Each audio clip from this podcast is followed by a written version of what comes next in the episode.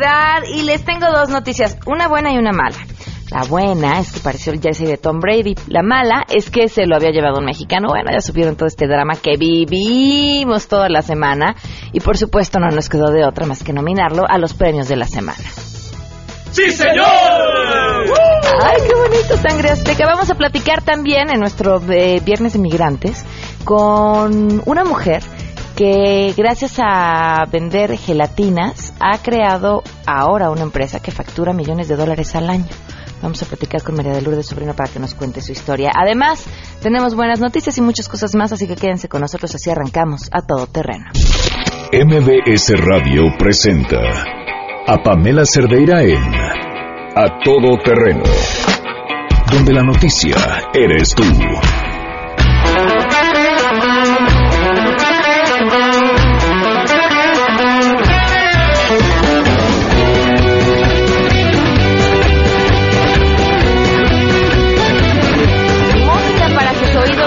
Godines, así listísimos para salir ya del trabajo, para descansar, para aprovechar el fin de semana, para disfrutarlo y demás.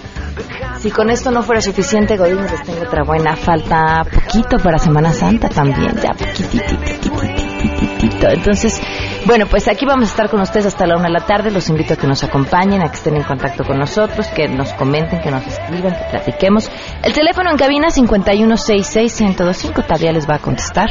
Muy feliz y contenta. Ya saludo con un largo, largo, corto, corto. También en WhatsApp 5533329585. El correo electrónico es a y en Twitter y en Facebook me encuentran como Pam Cerdeira. De... Tengo muchas cosas que platicarles y una hora, así que vamos a arrancar de una vez con la información. Saludo a mi compañera Citlali Sáenz.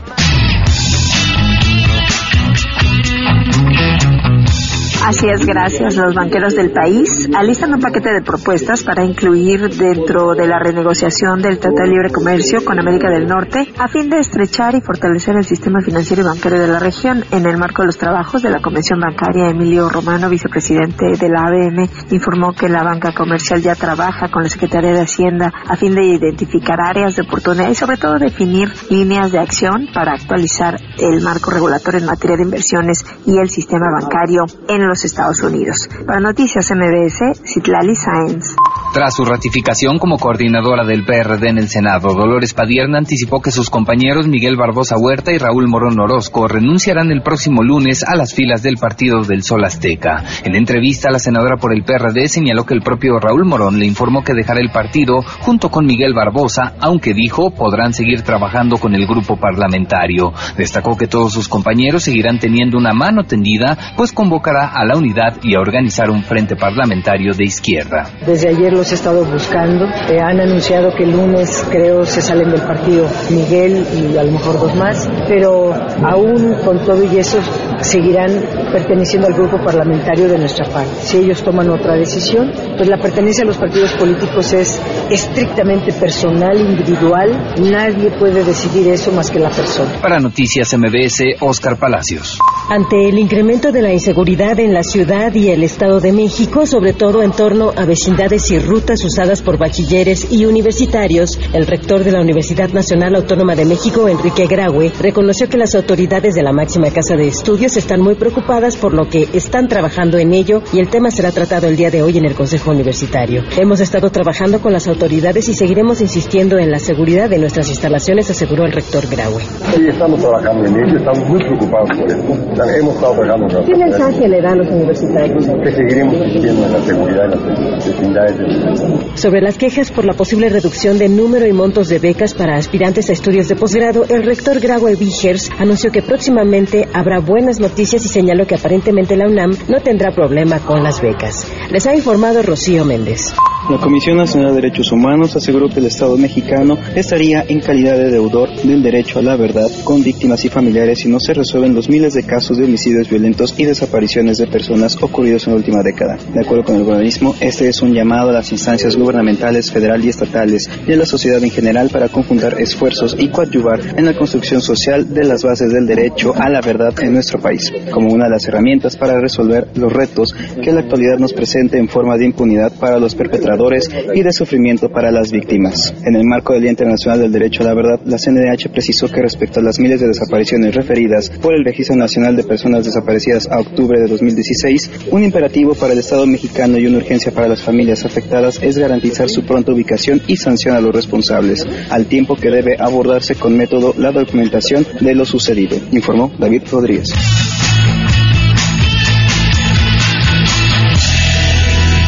12 del día con 12 minutos. Oigan, hay un tema bien importante. El eh, día de ayer en la Cámara de Diputados, en la Comisión de Puntos Constitucionales, uno de los temas que se trató, tiene que ver con esta iniciativa presentada por Pedro Kumamoto, que ustedes eh, conocen, diputado independiente, y que buscaría, yo creo que algo que los ciudadanos pedimos a gritos, que es reducir la cantidad de dinero que se le da a los partidos políticos. Y esto tomando en cuenta la cantidad de personas que votan. Una de las principales ventajas de esta iniciativa es que cuando uno anula su voto o cuando uno no vota, por el motivo que sea, porque estás, eh, porque no te convence ningún candidato, porque, eh, porque no les crees, por lo que sea, pues digamos que los partidos eh, ese, ese coraje o ese voto anulado se lo pasan un poquito por el arco del triunfo porque no les cambien mucho. Sin embargo, esta iniciativa lo que buscaría sería que si menos personas van a votar, los partidos recibirían también mucho menos dinero. Y eso es importante, entre muchas otras cosas, porque estamos pasando por una época de apretarse los pantalones, digo el cinturón, este, bueno, cada quien se aprieta lo que quiera, y porque mm, y porque es importante que se haga valer de una u otra forma nuestra voz y esa sería una manera de, conseguirlo. Platiqué hace unos momentos con, con, Pedro Kumamoto sobre lo que sucedió el día de ayer, eh, tuvo que ser hace unos momentos porque él eh, tenía una sesión que iniciaba justamente a esta hora y entonces bueno les comparto esta, esta conversación telefónica sobre lo que sucedió y en, y en qué eh, etapa se encuentra esta iniciativa. Bueno. Habla Pamela Cerdeira de MBC Radio. Ah, ¿qué tal? ¿Cómo estás, Pamela? Oye, pues este, para preguntarte cómo les fue ayer, qué fue lo que sucedió. Bueno, primero que nada, gracias por el espacio. Eh, es para nosotros muy importante poderle platicar a la gente. Primero, algo importantísimo. Sin votos no hay dinero, no fue rechazado. Sin votos no hay dinero, lo que sucedió fue en este caso que se aplazó la discusión. ¿Por qué se aplazó? Bueno, días eh, y horas antes de, de hecho de la votación se había manifestado en distintos espacios que el PRI iba a votarla en contra. Y lo que sucedió fue que dieron un cambio de timón y en lugar de votar en contra de la iniciativa, lo que vimos fue que están dispuestos a analizarla y quizás a votarla a favor, pero quieren primero que existan mesas de trabajo, ya sea para recomponer la iniciativa o plantearla o buscar los puntos en donde puedan coincidir. Eso por un lado, por otro lado, para poder tomar en cuenta aquellas iniciativas que no han sido tomadas en cuenta y quizás también hay un tercer grupo, no hay que negarlo, que piensa que nos vamos a cansar y que vamos a dejar de participar este, con todo el activismo que hemos estado realizando, pero bueno, ese grupo se equivoca. Yo creo que los primeros dos grupos, los que buscan incluir, eh, trabajar, comprender, hacer modificaciones, en tanto no modifiquen el fondo de Sin Voto No Hay Dinero, que es que el dinero que obtienen los partidos políticos sea proporcional a los votos válidos emitidos, Mientras eso no se modifique, nosotros estamos, estaremos dispuestos y en la mesa de negociación. ¿Quiénes están en ese tercer grupo que parece que se van a cansar?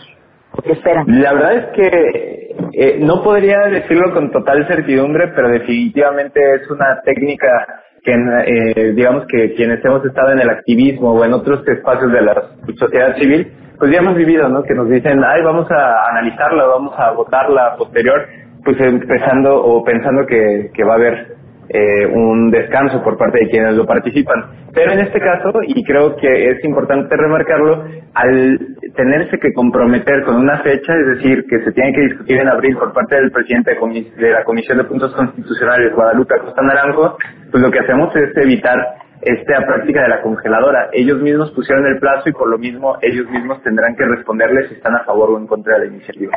¿Has notado algunos puntos específicos que sean los que les parezcan más incómodos?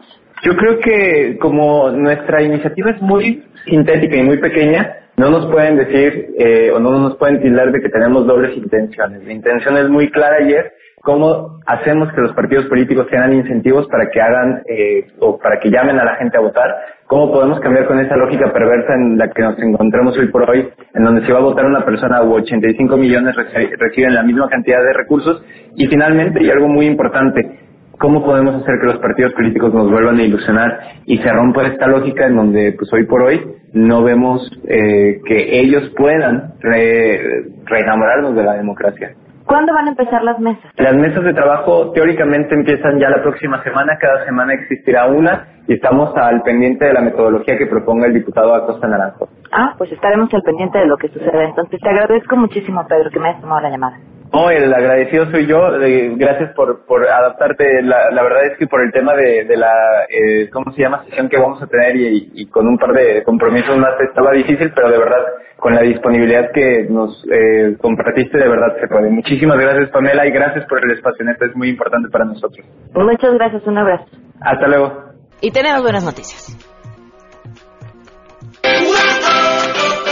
Científicos alemanes incendiaron ayer por el mediodía lo que describieron como el sol artificial más grande del mundo. Es un dispositivo que esperan arroje información sobre nuevas maneras de hacer combustible menos contaminantes. Este invento, compuesto por 149 lámparas, oficialmente conocido como Sinlight más bien, eh, tiene cierto tipo de bombilla de xenón que normalmente se usa en cines para simular luz natural, la cual es generalmente escasa en Alemania en esta época del año. Al enfocar todo el panel en un solo lugar, un área de 20 por 20 centímetros, por ejemplo, los científicos del Centro Aeroespacial Alemán podrían producir el equivalente a 10.000 veces la cantidad de radiación solar que normalmente alumbraría sobre la misma superficie. Según los expertos, este será una excelente y novedosa opción para producir hidrógeno el llamado combustible del futuro. 12.18, vamos a una pausa y continuamos. Más adelante, a todo terreno. En nuestras historias de migrantes tenemos un gran caso, caso de éxito de una empresaria mexicana. Si te perdiste el programa A Todo Terreno con Pamela Cerdeira, lo puedes escuchar descargando nuestro podcast en www.noticiasmbs.com. Pamela Cerdeira regresa con más en A Todo Terreno, donde la noticia eres tú. Marca el 5166125. 12 del día con 25 minutos en este espacio que los viernes hemos dedicado a presentarles historias de mm, connacionales en Estados Unidos. Hoy tenemos una historia especial eh, la historia de una mujer que es hoy una empresaria muy exitosa en Estados Unidos, eh, es una líder en su comunidad y es eh, también escritora, tiene, tiene, un libro, se dedica a dar conferencias, vaya, todo un caso de éxito. Le agradezco enormemente a María Lourdes Sobrino que nos acompaña vía telefónica esta tarde. ¿Cómo estás? Muy buenas tardes y gracias por acompañarnos. Gracias, Pamela. Es un honor para mí estar con ustedes. Muchas gracias por la invitación. Eh, María Lourdes, si pudiéramos eh, platicar un poco tu inicio eh, de cómo, por qué saliste de aquí, de México, y decidiste comenzar eh, una carrera en Estados Unidos. Pues realmente mi historia es un poquito diferente porque uh, yo estaba en la industria del turismo en México. Yo tenía una agencia de viajes allá y operaba grupos y convenciones Estamos hablando eh, de 1982, ¿no? Hace 35 años. Y pues mi curiosidad también de abrir una oficina en Los Ángeles fue cuando me, me llevó a Estados Unidos, ¿no? Pero desgraciadamente a los pocos meses vino la devaluación del mismo año en septiembre, entonces mi vida cambió y ya no podía yo continuar con el turismo porque pues eh, algunos recuerdan esa devaluación tan fuerte que tuvimos. Entonces eh, busqué otro nicho de trabajo otro otro negocio y así fue como llegué yo a las gelatinas porque mi mamá nos enseñó a hacer las gelatinas y yo buscaba en los supermercados aquí eh, el producto y no no lo encontraba listas para comer, ¿verdad? Había en polvo como todos los supermercados lo tienen. Entonces se me ocurrió, ¿no? Eh, poner un pequeño negocio, eh, una tiendita prácticamente para vender mis gelatinas y así fue como empezó la idea de la gelatina, una nueva industria en, un nuevo país y, y algo que yo estaba aprendiendo al mismo tiempo, ¿no? Así es que eso fue lo que pasó conmigo, ¿no? Realmente eh, el negocio me educó, me mantuvo, aprendí, me quedé aquí en Estados Unidos porque realmente no era mi objetivo. Uh, simplemente fue que, que me interesó mucho el crecimiento, el, el cómo yo iba aprendiendo con la empresa y pues todo esto ha sido una historia eh, que yo ni misma lo, lo puedo creer, ¿no? Pero así fue como yo llegué aquí. Y también, pues la cuestión de migración, pues lo arreglé por medio de mi empresa mexicana, que fue la que me transfirió a los Estados Unidos. Y pues después de 17 años, ¿no? Me hice ciudadana americana. Pero todo fue un proceso eh, que realmente no fue planeado así pero así sucedieron las cosas y aquí estoy después de 35 años pues platicándoles la, la historia, ¿no? ¿Cuántas gelatinas hacías al inicio? 300 gelatinas era lo máximo que podía hacer con una jarrita. Eh, las llenaba yo de tres colores que yo quería presentar algo diferente, como la bandera de México, por ejemplo, verde, blanco y rojo, y hacía unas de leche también y las iba yo y las entregaba personalmente en las tienditas, ¿no? Le tenía mucho miedo a los supermercados porque decían, no, esto es demasiado trabajo para mí, yo no sé cómo hacer, eh, o sea, hacer negocio con los supermercados. Pero también tenía el problema de, de cómo conservar el producto, ¿no? para que tuviera un tiempo de caducidad mayor y pudiera tener yo tiempo para distribuir el producto. Así es que todo eso me llevó los primeros años, ¿no? De investigar, de aprender el mundo de las gelatinas y de la distribución y de refrigeración y de plantas y de todo esto que realmente así ha sido mi vida, ¿no? Y me he estado eh, todo el tiempo pues tratando de, aprender más cada día, ¿no? ¿Cuántas gelatinas produces hoy?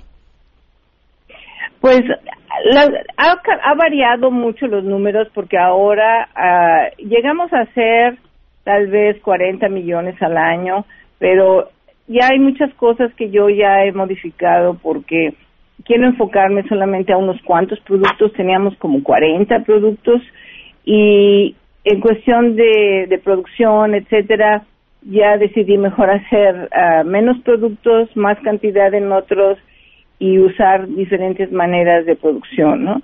Entonces, más o menos estamos hablando tal vez unos 20, 30 millones al año ahorita. ¿Y cómo sientes la situación hoy para negocios como el tuyo? Que, vaya, aunque hoy tienes la, nacionalidad estadounidense, finalmente eh, de origen eres mexicana y además eh, y además te encargas de, hacerlo saber también a través de tus productos, ¿no? Porque se trata de un producto con tradición, se trata de un producto con historia, se trata de un producto con origen mexicano. ¿Lo ves más complicado hoy? Pues realmente eso para mí es un gran orgullo, el hecho de que a nadie se le había ocurrido presentar las gelatinas a los supermercados. La verdad todo el mundo se reía de mí diciendo, pues ¿cómo vas a introducir gelatinas? Pero primero que nada, a, cada emprendedor que yo puedo recomendarle tiene que creer en su producto, en su proyecto, en su... Si no amas lo que haces, no vas a continuar y vas a tener muchos, muchos problemas, ¿no? Pero todo esto, la verdad, todos mis empleados siempre han sido, la mayoría mexicanos, y muy trabajadores y mucha cooperación y, mucho trabajo muy duro, ¿no? Pero pues la situación actual está un poco difícil también porque pues, todo el mundo está muy asustado, todo esto lo que está pasando, uh, pero pienso yo que en unos meses esto se tiene que calmar y porque está afectando ya mucho la economía, está afectando ya, uh, se está viendo, ¿no? Ya muchos resultados reales, ¿no? Y, y esto tiene que cambiar porque no no puede seguir Estados Unidos de esta manera trabajando, ¿no? La gente tiene que vivir, tiene que estar con sus familias, tiene que estar este, contentos para que podamos todos seguir adelante, ¿no? Además del amor eh, y la pasión por lo que hacías, ¿cuál, ¿cuál otra cosa crees que haya sido la clave de tu éxito? Ay, pues realmente pues no sé, eh, mi enfoque, ¿no? A mis gelatinas, el no darme por vencida, a, no obstante tantas, tantos uh, uh, obstáculos que tiene uno en los negocios y en la vida, no sé, uh, pues la pasión y, la visión y creer en, el producto de uno, eso para mí pues ha sido mi vida, ¿no? eh, el ver que mis clientes pues han sido muy leales, compran mis gelatinas, siempre tratando de tener el mejor precio porque pues al final del día la, la labor que tiene el productor del producto es uh, dar la mejor calidad, el mejor precio para que el consumidor siga comprando el producto. Y pues desde luego también salió mucha competencia. Después cuando yo inicié la idea de la gelatina lista para comer, a los 11 años empezó Kraft también haciendo gelatinas en los supermercados y muchas otras marcas, ¿no? Entonces ya la categoría de la gelatina es es eh, esencial en cada supermercado. Debe de haber gelatinas. Eso para mí es, un gran orgullo. Que nadie se le había ocurrido y sin embargo grandes corporaciones eh, hacen sus gelatinas y, y flan, arroz con leche, pudín, diferentes eh, postres listos para comer, ¿no? Que, que, es, que fue una categoría que no existía. Después de que yo inicié, bueno, ya, ya todo esto ha pasado, ha sido un desarrollo de muchas empresas ahora que, que colaboran con los supermercados con esta división de postres y pues para mí es un orgullo, ¿no? De, de personal de haber contribuido a este desarrollo. Para nosotros es un orgullo también que lo hagas llevando en alto el nombre del país. Te agradezco enormemente, María Lourdes, que me has tomado la llamada hoy. No, muchísimas gracias, Pamela, y que tengan eh, buen día y muchas gracias por la llamada. Gracias y felicidades. 12 con 34, vamos a una pausa y continuamos. Pamela Cerdeira es a todo terreno. Síguenos en Twitter, arroba Pam Cerdeira. Regresamos. Estamos de regreso. Síguenos en Twitter, arroba Pam Cerdeira, todo terreno, donde la noticia eres tú. Continuamos. Ladies and gentlemen, señoras y señores, ha llegado el momento de presentar con orgullo el galardón a lo más selecto de la semana. Los premios de la semana en A Todo Terreno.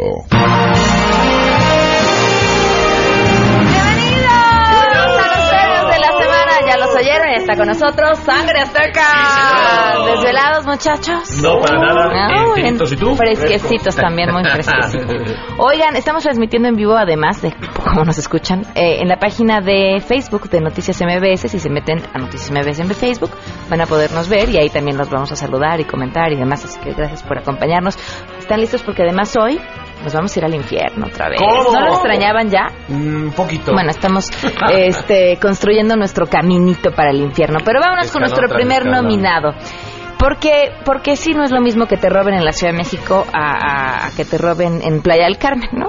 Si te roban aquí y entras a tu casa y hay alguien robando... Es normal. Pues, que, no, déjate que es normal. Ah. No, no, Mancera te diría que es percepción. O bueno, ahora te diría que quizá es culpa de los este que los presos que dejaron en libertad por el nuevo sistema. Entonces, alguna cosa así. No, no, pues corres, ¿no? Le hablas a la policía, sales, no te vayan a hacer algo. Pero lo que hizo este joven en Quintana Roo eh, fue que descubrió que estaba el ladrón revisando sus cosas y lo primero que se le ocurrió hacer es abrir su aplicación de Facebook y empezar a transmitir en vivo la de golpes que le iba a empezar a dar a este ampón. Ah, y en el video se ve eh, cómo el ladrón tiene la cara llena de sangre y como ruega para que lo dejen de golpear. Dice, ya me pegaste, ya, ya me pegaste. Y el cuate pues sigue. Al poco tiempo llegó la policía y se lo llevaron. Después el chavo en un video aclaró que no levantó una denuncia en contra del ladrón porque podría responder con una contrademanda por las lesiones sufridas. Vamos a escuchar tantito.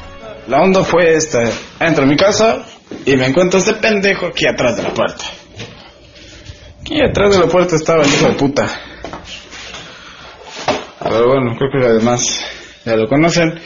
No pudimos proceder con la no pudimos proceder con la demanda porque si yo lo demandaba él, él me iba a demandar a mí por lesiones.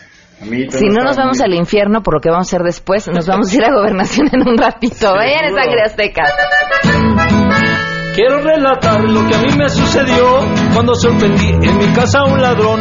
Un par de guamazos, de eso no se salvó y lo denuncié y verán lo que pasó. ¿Qué es lo que pasó?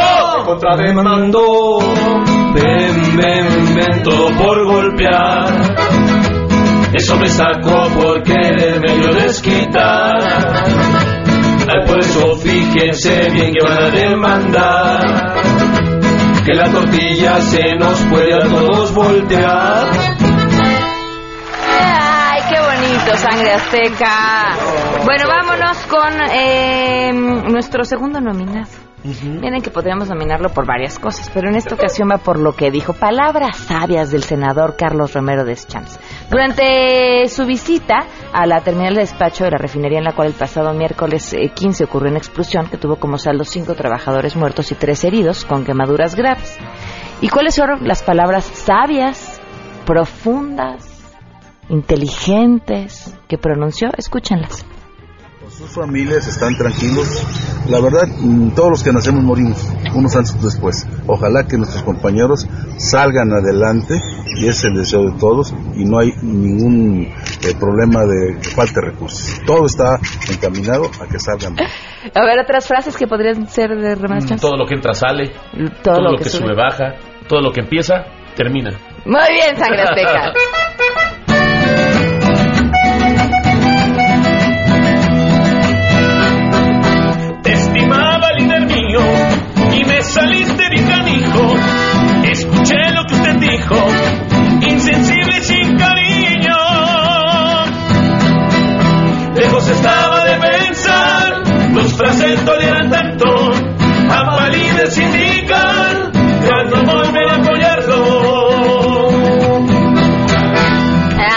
Fresa, sangre azteca, ¿eh? ¡Qué no, fresa! no se cuida. o sea, Bueno, vámonos.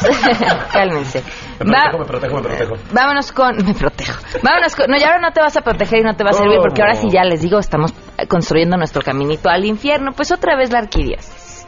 Ya ven que la arquidiócesis publica semanalmente una cosa bellísima que se llama Desde la Fe, ¿no? Donde ponen unas cosas hermosas, así, una investigación profunda.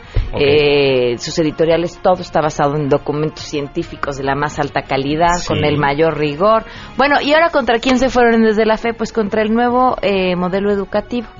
¿Por qué? Bueno, dice, eh, este editorial titulado Patología de Género. ¿Cuál es el, el tema de fondo aquí? Bueno, pues hay muchos. De entrada, uno, que la iglesia y grupos afines llevan una eh, batalla eh, fuerte desde hace mucho tiempo Claro. contra lo que ellos llaman la ideología de género.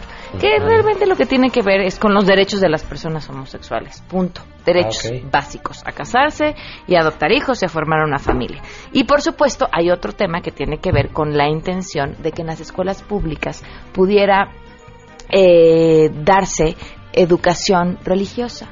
¿Cómo? Ellos dicen, pues los papás tienen derecho a decidir. Creo que los papás tenemos derecho a decidir cómo educar a nuestros hijos, pero ellos dicen, no, los papás si se ponen de acuerdo en la escuela, todos de acuerdo, entonces deberían de enseñarles el catecismo y la religión y estas cosas a los Ah, niños. En las escuelas públicas, en un país donde, bueno, pues sabemos que eso tendría que estar, ¿no? Y está por las leyes, pues dividido. Entonces ya no me voy a ir a más porque tenemos muchos nominados. Sangre Azteca, cántenles algo. Enséñame,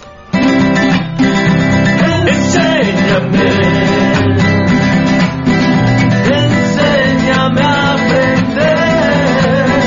Mientras tú estás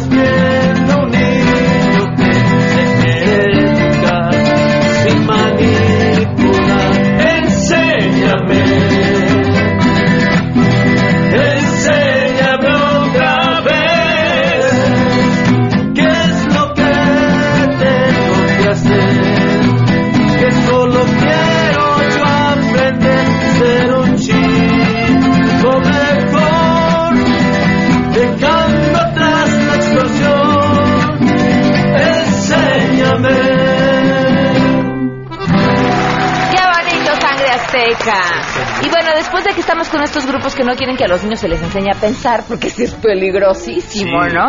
Tampoco quieren que vayan al cine. ¿Cómo? Y ahora, ¿por qué están nominados estos grupos pro, pro familia? Pro, pro- pro- pro familia. Eh, porque dicen que hay una película que es peligrosísima. Peligrosísima. La Bella y la Bestia. Peligrosísima. Porque no, hombre, es que ustedes no saben. Pero Disney trae un plan para adiestrar a los niños desde chiquitos en la ideología de género. Bueno, eso es lo que ellos dicen. Todo esto porque en el fondo la ONU, eso es lo que dicen ellos, ¿eh?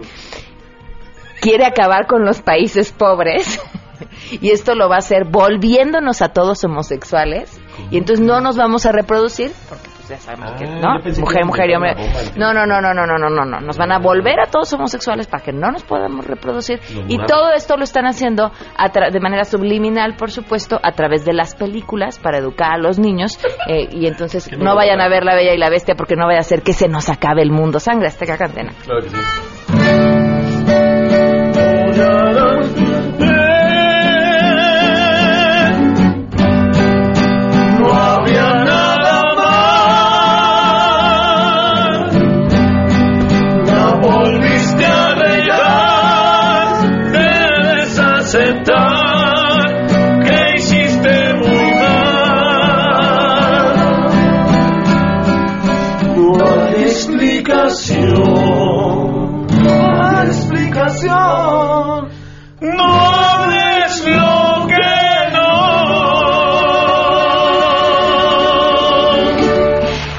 Fíjense que en el fondo creo que sí tienen razón. Les voy a contar una pequeña anécdota. No. Si vieran la seriedad con la que cantan la, la canción de La Bella y la Bestia, véanlos en el Facebook de Noticias MBS, los pueden ver. Por cierto, saludos a Carmelina, a José Méndez, a Miki Escalante, gracias. A Jonathan Leguina también. No, hace muchos años, muchos, mi hija era chiquilla, tenía una, un- una bestia de, como de Barbie, de cuenta, pero era bestia. ¿Quién- tenía? Mi hija. Y entonces la máscara, le ponías una máscara y era la bestia, le quitabas la máscara príncipe. y era el príncipe, pero el príncipe tenía una matotota larga así preciosa, ¿no? Más cuidada que la mía. Y entonces mi hija le parecía muy sencillo identificar eh, si era hombre o mujer por el pelo, entonces le ponía la máscara y decía, es la bestia, le quitaba la máscara y quedaba el príncipe con el pelo largo y decía, ahora es bella, que no, pues vamos a cortarle el pelo a la bestia, al príncipe, para que nos quede claro quién es. Bueno, vámonos con nuestra siguiente nominada.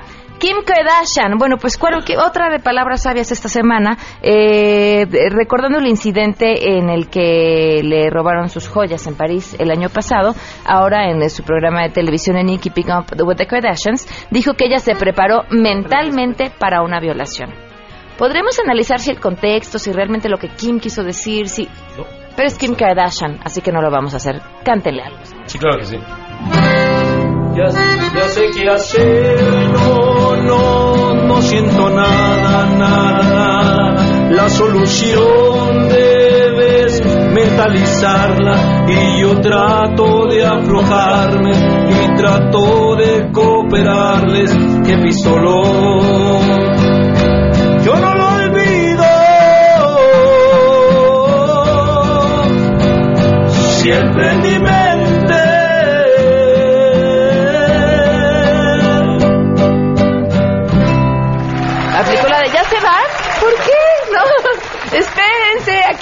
aquí estoy. Aquí estoy amarrada. Aquí tengo otras joyitas. Ay, Dios. Bueno, vámonos con. eh, ay, qué vergüenza. Miren, De verdad, uno burlándose de Kim Kardashian y, y- y Mauricio Ortega yendo a hacer las cositas que estuvo haciendo. Yo digo que es. Se- ya habíamos hablado, ¿se acuerdan? Justamente sobre este tema, sobre el jersey de Tom Brady que se lo habían robado, que es más un cuate en Twitter decía yo lo tengo y demás. Bueno, pues ahora descubrieron quién sí lo tenía y era justamente este personaje, Mauricio Ortega, quien era director del diario La Prensa, pero justamente cuando iba a estos eventos deportivos pedía vacaciones, pero se iba, pedía su gafete y entonces llegaba muy bien identificado, se tomaba las selfies, se metía en los vestidores y se robaba lo que podía. Bueno, pues lo agarraron y la sorpresa que nos dimos todos creo que fue que lo agarraron, ¿no? Sí, claro. ¿Y cómo lo agarraron?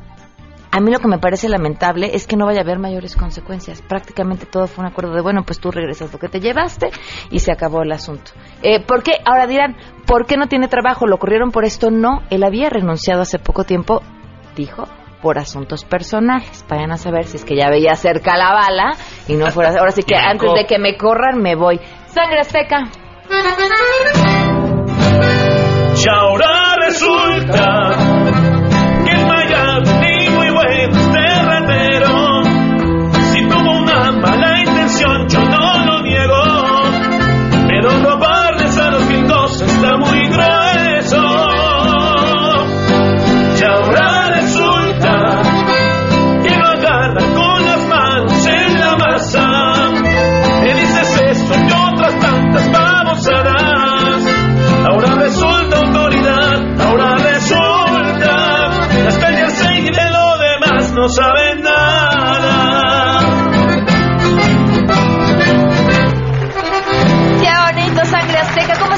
Qué bonito, Sangre Azteca. ¿Cómo estuvo su semana? Yo deseo que haya estado mucho más linda de la semana, de lo que fue la semana de Alejandra.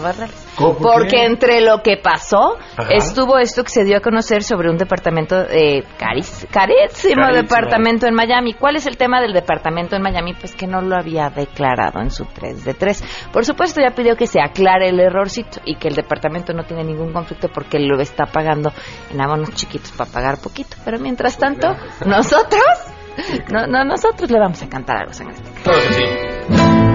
En Miami me lo compré yo. Estoy segura que lo declaré yo. Banco a mí me lo prestado. En Miami me lo compré yo.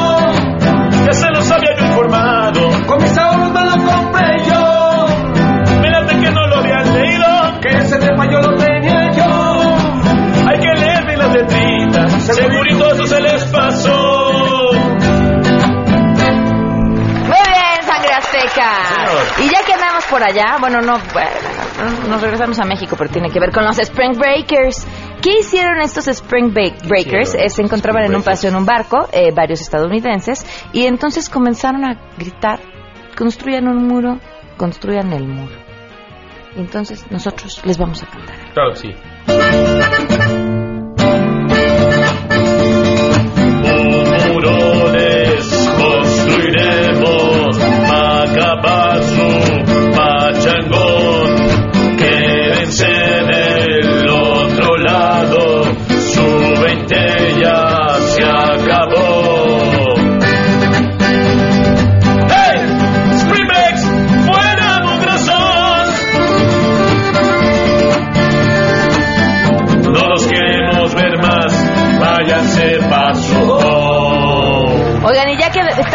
La, zona está caliente, ¿eh? porque ¿Cómo? ahora vamos otra vez ahora a Playa del Carmen. ¿Qué Ah, ya, pasó? ya. Pues policías federales que brindan excelente atención al turista. Llegó Sí. un turista y le dijo, preste su arma para la foto. Y los policías, ¿cómo no? Bien amables los policías Bien prestaron el arma para la foto. Sí.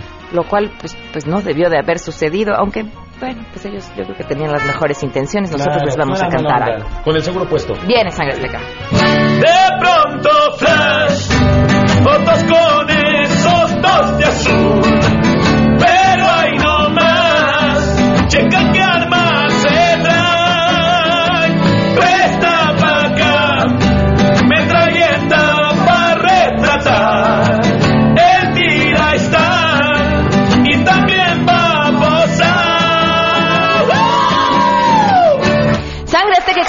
siguiente nominado es el futbolista, el futbolista ganés Mohamed Anas, quien después de una entrevista, bueno, más bien durante una entrevista, eh, agradeció a su esposa y, y a su novia. Y lo dijo, no, no, a mi esposa, a mi esposa, a mi esposa, a mi esposa.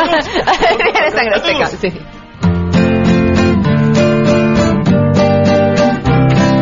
Quiero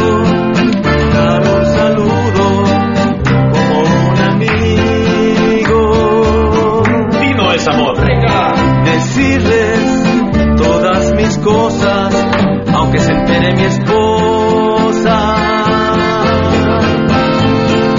Quiero en un instante perder la mente como un amante. Quiero dar un saludín a mis fans, a mi esposa y mi amante.